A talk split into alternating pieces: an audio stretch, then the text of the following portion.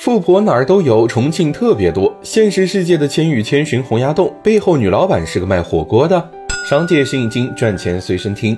重庆网红的 C 位是洪崖洞，洪崖洞的 C 位是这家小天鹅火锅。不为别的，只为他们背后是同一个老板何永志。开火锅馆开到能修洪崖洞，全靠何亮亮这人。打年轻时就是个拼命三娘。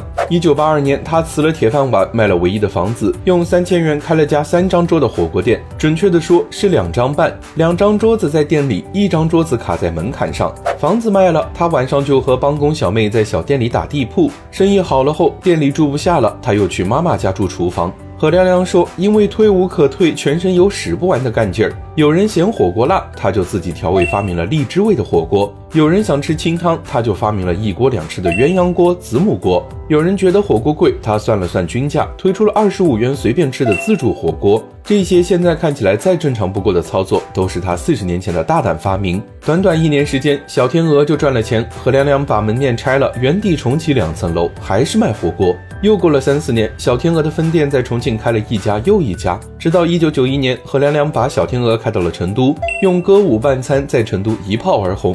再往后，何良良开创了特许经营模式，也就是现在常说的加盟。这家开在天津的小天鹅加盟店，开业六个月就收回了投资，打开了北方市场。从这时起，何良良可谓是一路火花带闪电，直接带着小天鹅冲出国门，洛杉矶、西雅图、奥林匹亚到处开店，也不再满足开火锅馆，开始修宾馆、修洪崖洞，进军房地产。